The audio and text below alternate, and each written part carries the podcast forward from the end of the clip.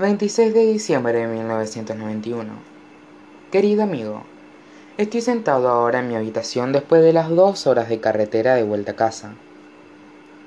Mis hermanos se han portado bien, así que no he tenido que conducir. Normalmente, de camino a casa, visitamos la tumba de mi tía Helen. Es una especie de tradición.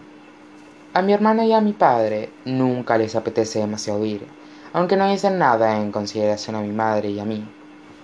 Mi hermana es más o menos neutral, pero sensible a ciertas cosas. Cada vez que vamos a la tumba de mi tía Helen, a mi madre y a mí, nos gusta hablar de algún detalle genial de ella. Casi todos los años suele ser sobre cómo me dejaba quedarme levantado para ver Saturday Night Live. Y mi madre sonríe porque sabe que si ella hubiera sido una niña, habría querido quedarse levantada y verlo también.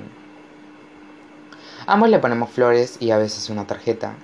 Solo queremos que sepa que la echamos de menos y que pensamos en ella, y que era especial.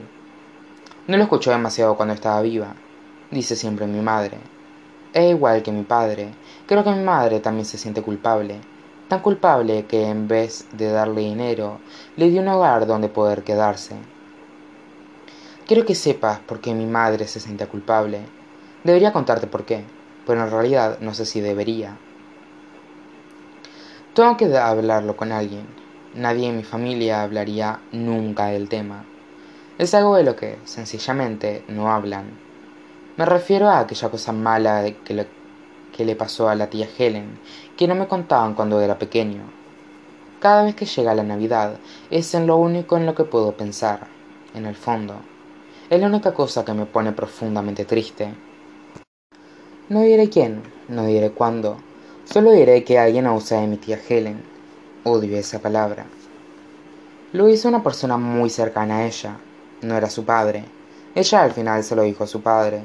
Este no la creyó, por ser quien era la persona, un amigo de la familia. Aquello lo empeoró todo. Mi abuela tampoco dijo nunca nada, y el hombre siguió viniendo de visita.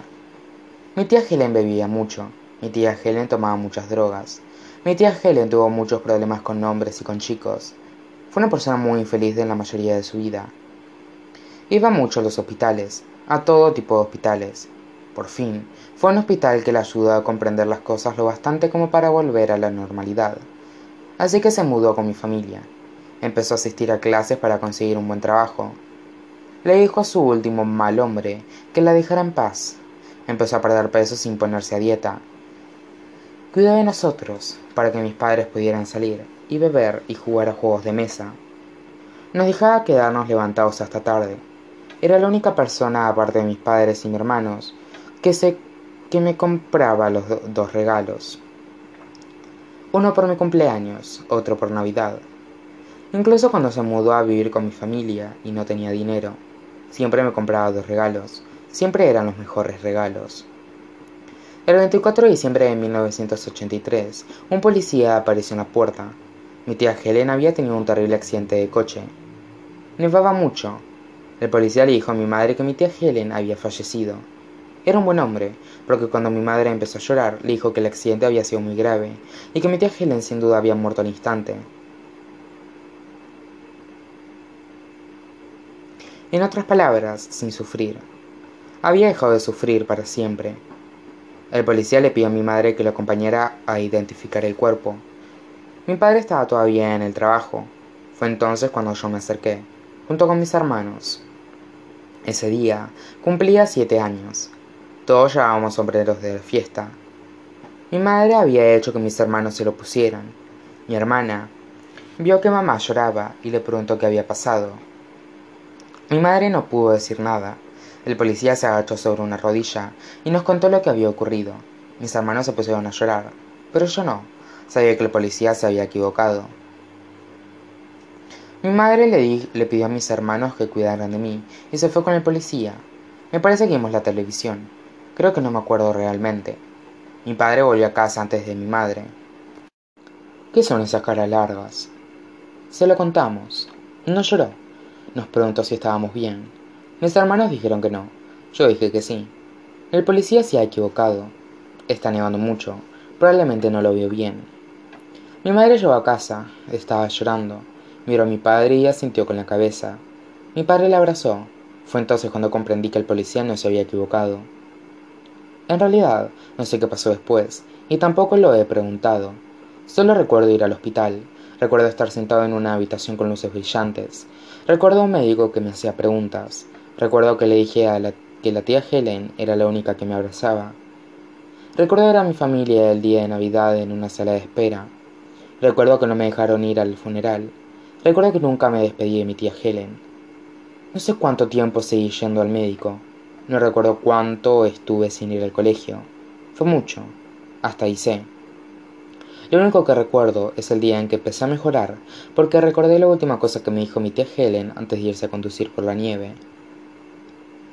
Se envolvió en un abrigo. Yo leí las llaves del coche porque siempre era el único que podía encontrarlas. Le pregunté a la tía Helen a dónde iba. Me dijo que era un secreto. Yo me puse pesado, cosa que le encantaba. Le encantaba la forma en la que seguía haciéndole preguntas. Al final sacudió la cabeza, sonrió y susurró en mi oído. Voy a comprar tu regalo de cumpleaños. Esa fue la última vez que la vi. Me gusta pensar que mi tía Helen ahora tendría ese buen trabajo para el que estaba estudiando. Me gusta pensar que habría conocido a un buen hombre. Me gusta pensar que habría perdido el peso que siempre quiso perder sin hacer dieta. A pesar de todo lo que mi madre y el médico y mi padre me han dicho sobre echarme la culpa, no puedo dejar de pensar en lo que sé. Y sé que mi tía Helen todavía seguiría viva hoy si solo me hubiera comprado un regalo, como todos los demás. Seguiría viva si yo hubiera nacido un día que no hubiese nevado. Haría cualquier cosa para quitarme esta sensación. La he hecho tanto de menos. Ahora tengo que parar de escribir porque estoy demasiado triste.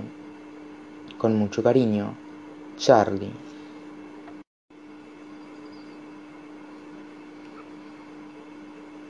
...30 de diciembre de 1991... Querido amigo... ...el día después de escribirte terminé El guardián entre centeno... Desde entonces lo he leído tres veces... La verdad es que no sé qué otra cosa hacer... Sam y Patrick por fin vuelven a casa esta noche... Pero no podré verlos... Patrick va a quedar con Brad en alguna parte... Sam va a quedar con Craig... Los veré ambos mañana en el Big Boy y después en la fiesta de Nochevieja de Bow. Lo más emocionante es que voy a ir conduciendo solo hasta el Big Boy. Mi padre me dijo que no podría conducir hasta que se arreglara el tiempo, y finalmente mejoró un poco ayer. He grabado una cinta de varios para la ocasión. Se llama Mi primera vez al volante. A lo mejor estoy siendo demasiado sentimental, pero quiero pensar que, cuando sea viejo, podré mirar todas estas cintas y recordar de aquellos paseos en coche. La primera vez que he conducido solo ha sido para ver a mi tía Helen. Ha sido la primera vez que he ido a verla sin que viniera nadie conmigo, ni siquiera mi madre. He hecho que sea muy especial. Le compré flores con el dinero que me han dado por Navidad. Incluso le hice una cinta de varios y la dejé en la tumba. Espero que no creas por, por eso que soy raro. Le he contado a mi tía Helen todo sobre mi vida, sobre Sam y Patrick, sobre sus amigos, sobre mi primera fiesta de Nochevieja mañana. Le he contado que mi hermano jugará su último partido de la temporada del día del Año Nuevo.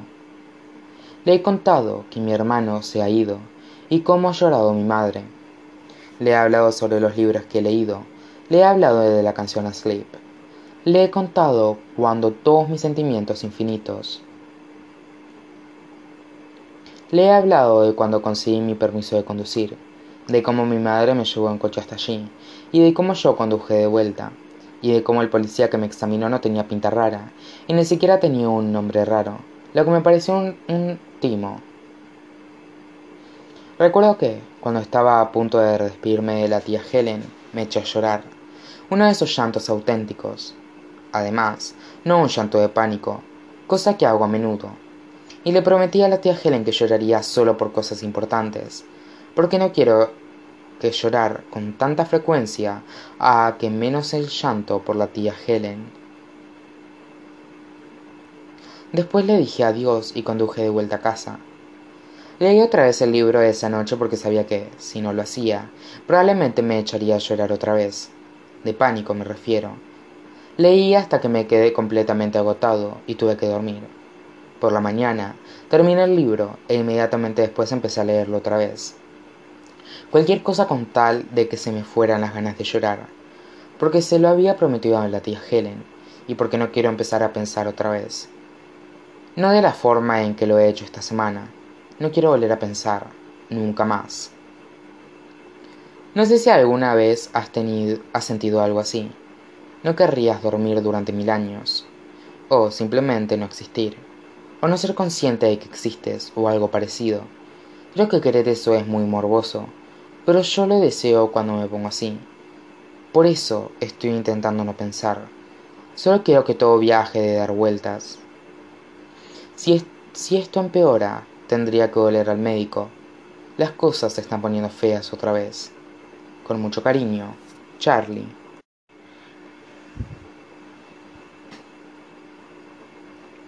Primero de enero de 1992. Querido amigo, son ahora las 4 de la madrugada, que es ya el año nuevo, aunque sea todavía 31 de diciembre. Es decir, hasta que la gente se duerma. No puedo dormir. Yo he estado mirando televisión por cable y comiendo gelatina y viendo cómo se mueven las cosas. Quería hablarte de Sammy Patrick y Craig Brad y Bob y todos, pero ahora mismo no me acuerdo de qué quería contar. Fuera está tranquilo, eso sí que lo sé. Y antes conduje hasta el Big Boy y vi a Sam y Patrick, y estaban con Brad y Craig. Y me puso muy triste porque quería estar solo con ellos. Esto no había ocurrido antes. Las cosas se pusieron peor hace una hora, y me quedé mirando un árbol, aunque era un dragón, y luego un árbol, y recordé aquel bonito día en el que hizo un tiempo precioso, y formé parte del aire. Y recordé que aquel día había cortado el césped para ganarme la paga, igual que ahora me ganó la paga quitando la nieve del camino de entrada. Así que empecé a quitar paletadas de nieve de la entrada de la casa de Bob, que es algo bastante chocante en una fiesta de Nochevieja. Las mejillas se me pusieron rojas de frío, igual que la cara del profesor Z, cuando bebe, y sus zapatos negros y su voz diciendo que cuando una aruga entra en el capullo, sufre un gran tormento, y cómo se tarda siete años en digerir un chicle. Y Mark, el chico de la fiesta que me dio aquella cosa, salió de la nada y levantó la vista al cielo, y me dijo que mirara las estrellas. Así que miré hacia arriba, y estábamos bajo una cúpula gigante como una bola de cristal de esas con nieve artificial. Y Mark dijo que aquellas increíbles estrellas blancas en realidad eran solo agujeros en el cristal negro de la cúpula, y que cuando ibas al cielo, el cristal se rompía. Y lo único que había era un manto blanco de estrellas, que es más brillante que nada, pero no te hace daño en los ojos. Era un espacio vasto y abierto, y de un silencio frágil, y me sentí muy pequeño. A veces miro afuera y pienso que un montón de gente ha visto antes esa misma nieve. Igual que pienso que un montón de gente ha leído antes los mismos libros y escuchado las mismas canciones. Me pregunto cómo se sienten esta noche. No sé bien lo que estoy diciendo. Probablemente no debería escribir porque sigo viendo cómo se mueven las cosas. Quiero que dejen de moverse, pero no lo van a hacer durante unas cuantas horas. Es lo que dijo Bob antes de que se fuera a un dormitorio con Jill, una chica que no conozco. Supongo que lo que estoy diciendo es que todo resulta demasiado familiar, pero no familiar para mí. Solo sé que otro chico ha sentido esto, el momento en que fuera todo está tranquilo y ves cómo se mueven las cosas y no quieres, y todo el mundo está dormido, y tienes todos los libros que has leído, los has leído también otra gente, y todas las canciones que te han encantado las ha oído otra gente, esa chica que te parece guapa es guapa también para otra gente. Y sabes que si hubieras tenido esto en cuenta cuando eras feliz, te habría sentido genial porque estás descubriendo la unidad. Es como cuando estás loco por una chica y ves una pareja de la mano y te alegras mucho por ellos. Y otras veces ves a la misma pareja y te saca de quicio y te gustaría alegrarte siempre por ellos, porque sabes que, si lo haces, significa que tú también eres feliz.